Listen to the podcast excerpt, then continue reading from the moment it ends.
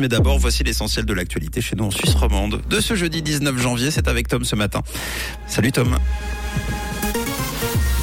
Bonjour Mathieu, bonjour à tous. Au sommaire de ce journal, deux tiers des enseignants ont été victimes de violences en milieu scolaire. La Suisse seulement 23e au classement des pays où il, il fait bon fonder une famille.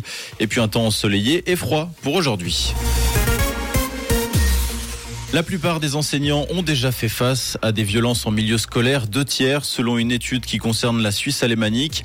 En majorité, cette violence émane des parents d'élèves à 36% des cas, des élèves eux-mêmes également dans 34% des cas, plus rare mais tout aussi surprenant.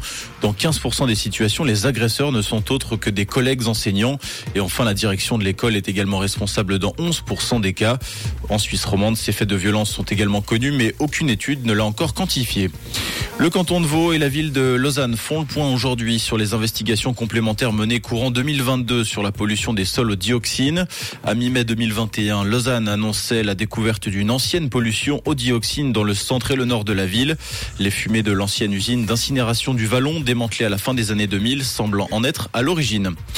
En France, grosse journée de mobilisation ce jeudi contre la nouvelle réforme des retraites, un mouvement qui devrait avoir d'importantes conséquences sur le trafic ferroviaire, y compris en Suisse.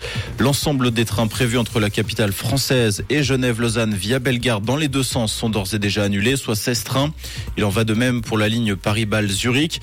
En revanche, les TGV passant par Lausanne et Valorbe sont maintenus, précise l'opérateur Lyria sur son site. Les perturbations devraient par ailleurs toucher le réseau du Léman Express. La Suisse dans le top 25 des pays où il fait bon fonder une famille. Le pays occupe la 23e place derrière l'Autriche et le Japon et devant la Slovaquie et l'Australie.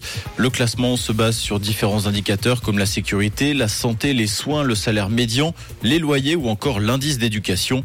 La Suisse est pénalisée par la cherté de ses loyers et son court congé maternité. Le classement est dominé par la Norvège.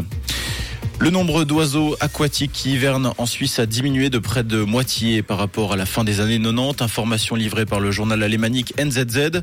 Les mesures de janvier doivent confirmer cette tendance. Les changements climatiques seraient la raison principale de ce phénomène. De nombreux oiseaux aquatiques ne feraient plus le trajet de plusieurs milliers de kilomètres entre leur zone de reproduction et l'Europe centrale, notamment en raison des eaux du Nord qui ne se renouvellent plus chaque année. La comédienne genevoise Lise Ramu est décédée mardi à l'âge de 90 ans. Dans son avis de décès publié dans 24 heures, le théâtre de Carouge, dans lequel elle avait tenu plusieurs rôles, se souvient de cette immense comédienne au sourire lumineux.